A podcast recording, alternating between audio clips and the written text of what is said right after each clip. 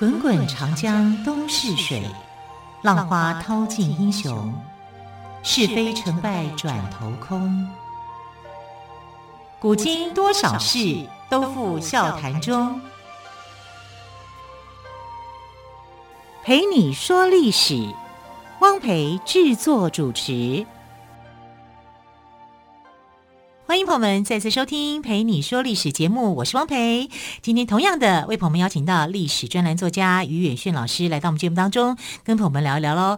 老师好，主持人好，听众朋友大家好。老师，我们每一个星座您都讲到。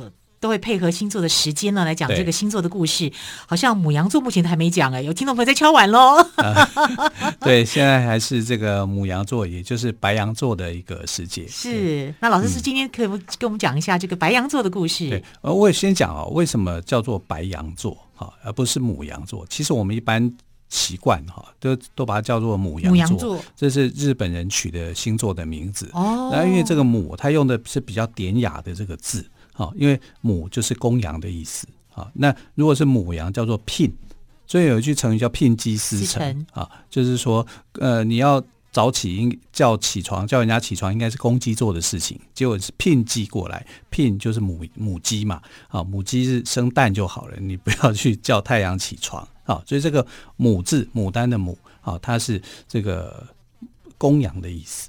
可是呢，我们乍听之下，母羊座会以为它是一头母羊，对对，好，所以为了要让这个呃羊的性别更清楚哈，所以现在来讲呢，通称叫白羊座。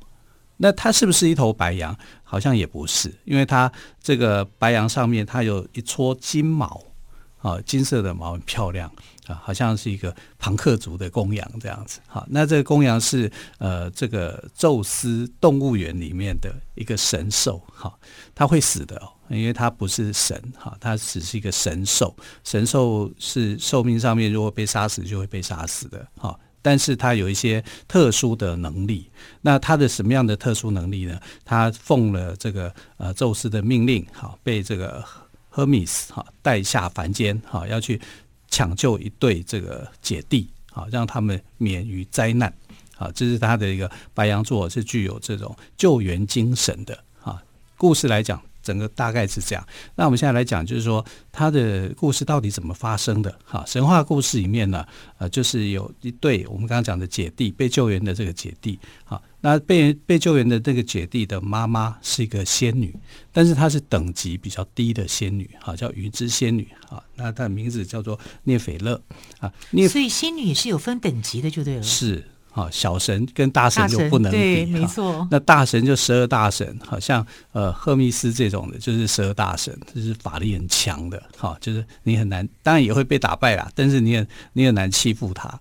那小神就很容易被欺负，好像潘恩啊这种的也算是小神，好，那呃涅斐勒本身他是云之仙子，那云之仙子太多了。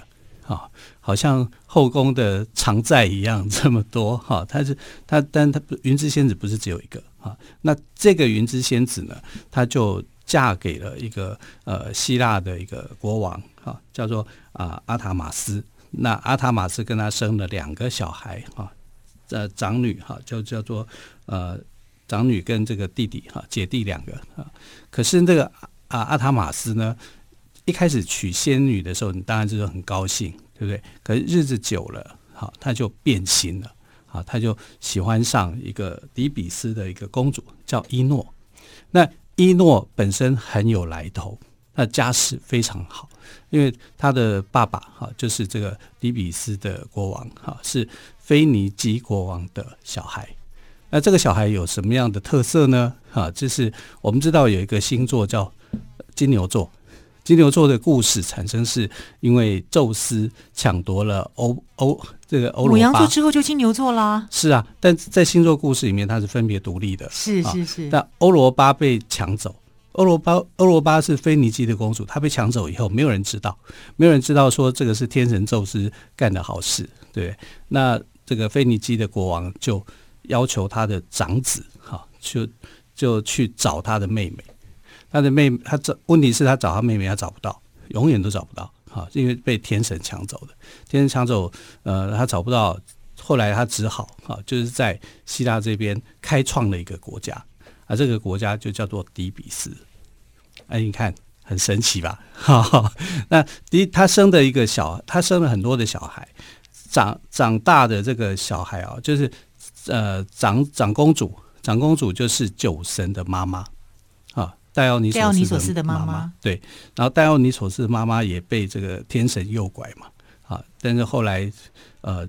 为了见天神一面，宙斯一面，结果整个被烈火烧死，是这样的啊。但是他们家族里面，哈，这个伊诺公主，哈，跟他的其他的哥哥姐姐不一样，他哥哥姐姐都是非常善良的，可是伊诺公主很坏，她是里面最坏的一个啊。反正总会出现那么样的一个一个一个坏公主哈。但这个坏公主有多坏呢？她就去排挤这个呃聂斐勒。哈，聂斐勒就被她排挤掉。当然，她更想要排挤的是她两个小孩，尤其是那个男孩。那个男孩叫男孩子哦，很可能会抢夺他的小孩子的王位。啊，就因为这样子，他就呃处心积虑。所以希腊神话跟中国故事一样，对于神位就是这个王位之争，其实是都是一样的，都是差不多的。你对权力欲望这边是很很那个的。哈，那他怎么样去害他呢？哈，他就是。反正你如果争宠的话，呃，聂斐勒已经被淘汰了嘛，啊，因为国王也不太喜欢他了啊，他就喜欢这个伊诺公主。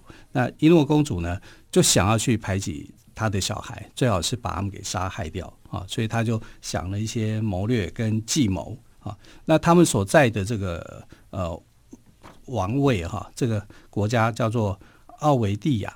啊，这希腊的一个城邦奥维蒂亚。那奥维蒂亚国的人民呢，呃，在每次都要收获要要这个收获的时候呢，都会到农神迪密特的这个神庙里面去做一些祈福，希望呢能够丰收。那王后这时候的心机就来了，哈，他就把人民准备播种的种子呢，啊，这个换成了烘焙过的种子。那这些种子又不是咖啡啊，所以这个烘焙过后就没有办法成长，于是呢，就全国闹了饥荒。国王就来到这个欧呃这个宙斯的神庙呢，祈求说，呃，这个所谓的神谕啊，就是神给的指示。那这个伊诺王后呢，就买通了祭司，就故故意的说，天神宙斯发怒了啊，要献上王妃的儿子跟女儿当做牺牲，才能够平息他的怒火。当然这是假的嘛。啊，这个假的，可是国王就去相信了啊，所以呢，这个我们通常来讲，献祭的对象不是牛就是羊，羊一些动物，对对对，哈、啊。那你要这次要献祭的是人呢，王子跟公主哎，对，哈，就算你不爱你的太太好了，你也不可以做这样的一个事情啊，就等于是杀害你自己的小孩。啊，一开始的时候呢，阿玛塔斯是有些犹豫的，啊，可是呢，王后哈，这一诺王后呢，却坚决要用活人来献祭。啊，然后他就到到处去造谣，说如果不献祭的话，啊，就会有更大的灾难发生。那你这个民间引起了民怨嘛，啊，所以呃，这个国王啊，阿玛塔斯，他身为一个爸爸的，他也不忍心去杀他的自己的儿子女儿。可是这样也没有办法啊，他就呃只好下定决心把他的这个女儿献上这个祭台来处死。那这个。聂斐勒啊就很伤心啊，他就跑到这个宙斯的神殿里面啊去哭泣、去祷告。那宙斯听见了聂斐勒的声音呢，就决定要为他主持公道。其实通常宙斯不太管这个事情的哈，他是，但是他应该很气，打着打着他的名号啊。对呀、啊，没错啊，就是打着他的名号，他觉得这东西过分了。你等于是哦，你你等于是伤害我，因为我没有做这些事情。嗯啊，我没有，我没有答应这些，好，不是这么一回事，啊，所以等于也算是为他去洗刷清白了，啊，那宙斯就决定啊，要帮助这个涅斐勒，啊，那宙斯怎么决定呢？他怎么样的帮忙法呢？他就叫这个呃死神赫密斯，啊，死神我们要讲解释，死是死者的死啊，不是天使的死啊，天使的死，死神，或者我们叫他天使好了，好，会比较好记。那赫密斯呢？赫密斯就来帮助这个聂斐勒，啊，他去找了一头神羊，啊，那这这头神羊呢是很很有很有力量的，它其实会讲话，它也有名字，啊，希腊神话里面的故事啊，不管是妖怪或者是动物神兽都有名字，啊。那这那但是这个呃白羊后来啊遭遇是很惨的哈、那我们我们先来讲，就是说他在接受了这个任务以后啊，就决定哈、要去这个把这两个小孩给救回来。这两个小孩呢啊，一个叫做赫勒，长女生叫赫勒啊，然后呃小儿子叫做弗里克索斯。啊，就是他们两个两个这个呃王后所生王妃所生的啊，就是这个仙女所生的啊。这两个小孩呢，他就派白羊去救援他。怎么样救援法？叫他骑在他的背上，带他飞上天。哦，这很过瘾吧？飞上天，啊，这是任务要完成。可是呢，他又跟他讲说，你在飞飞行的任务里面哦是有危险的啊，你绝对不要往头往下看。往下看，你想想看，你飞得很高，那你突然往下看，你会怎么样？你可能有惧高症，你会马上会晕眩，你可能会这样。你一定要看着前方，不要往下看，往下看很危险。啊，这个这个呃女儿哈、就骑在白羊以后啊，就忘了这件事情，她就很紧张很害怕，就忍不住就往下看。往下看以后呢，她就整个晕过去了，就掉到海里面去，就这样就淹死了。啊，因为白羊飞行速度很快，他会回来再救的时候来不及，啊，他急着，那只能就是那个呃女儿没有办法救活，啊，他姐姐没有办法救活，这就带着这个另外一个还活着的儿子往东飞行，一直飞到东边的最尽头的地方。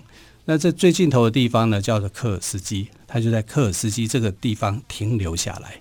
嗯哼，停留下来之后呢，还有什么样的精彩故事呢？我们先休息一下，我们再来继续听于远炫老师说母羊座的故事。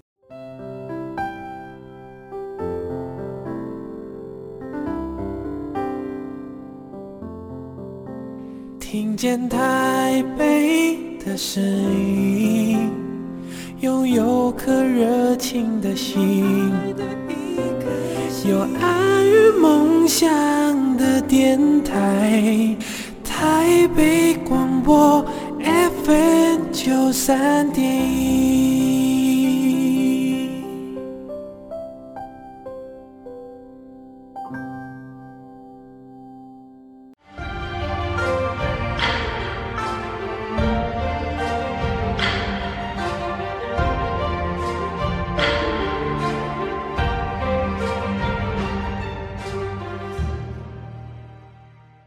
好，这里是台北广播电台。今天讲的是希腊神话中白羊座，也就是我们习惯说的母羊座的故事。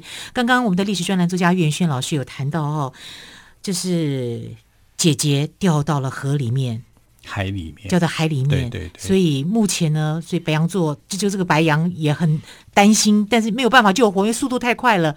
之后的故事发展呢？对啊。后来这个姐姐掉落的地方啊，因为姐姐名字叫赫勒啊，所以这个海就被称为叫赫勒之海啊，就是来纪念这样的一件事情。那弟弟呢，弗里克索斯就来到当时号称是呃希腊的神话世界里面最东边的国家啊，叫做科尔基斯国。那科尔基斯国国王叫做艾提斯，艾提斯觉得这个骑着白羊飞到这个国家的年轻人啊，就非常的特别。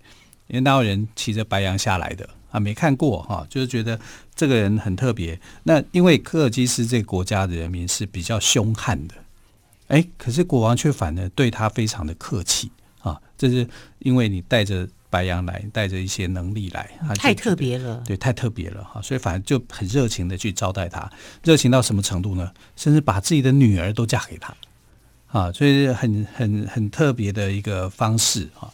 那弟弟就在想说，国王对我那么好，我应该要怎么报答他？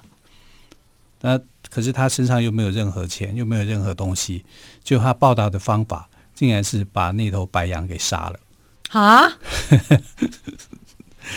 听到吓一跳，对，吓一跳哎！对呀，他竟然把那头白羊给杀了。然后他他前面不是有一段是金色的那个金毛嘛？他就把他的皮剥下来，呃，附上金毛的地方。所以它就变成一个金羊毛啊。那这个金羊毛呢，因为它是神兽啊，它是宙斯啊送给这个呃他的妈妈的这个礼物，派他来救援的。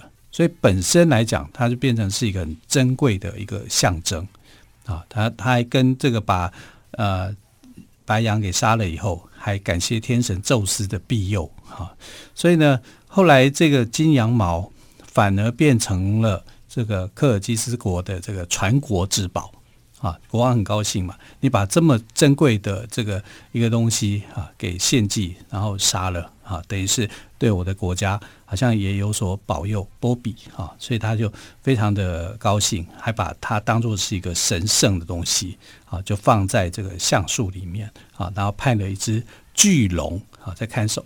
古代的巨龙可能就是一条蛇了。啊，那可能他就派了一个这东西来保护啊，这个金羊毛不要随意被人家给拿走。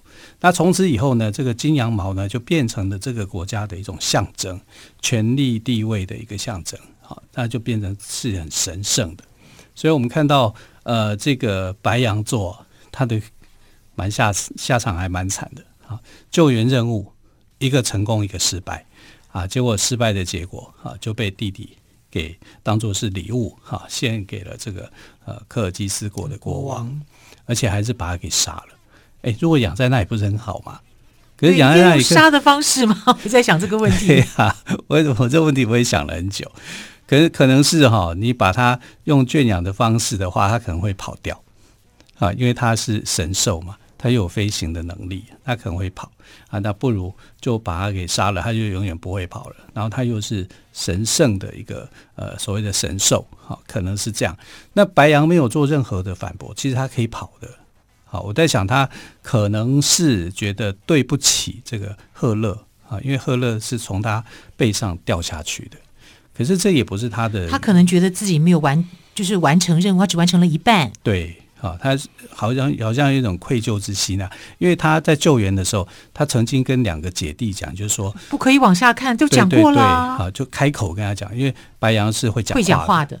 可是发生那件事情以后，他就不讲话了。啊，他可能心里头有一点愧疚吧。我在想哈，可能是这样子，所以他才失去了他的这个生命。那天神宙斯都看在眼里啊，因为你祭祀了他嘛。对，然后跟他讲说，我杀了这一头白羊，我来来祭祀你，这样。那天神宙斯知道了以后呢，呃，也没有怪这个小孩，说你为什么把我送你的羊给杀了？因为反正是我送给你的，啊，你要怎么样去处置，那是你的事情，啊。可是你告诉我我这件事情以后呢，他就把这头白羊，哈，身为化为星座，啊，来纪念这个白羊的这个呃救人有功的这个。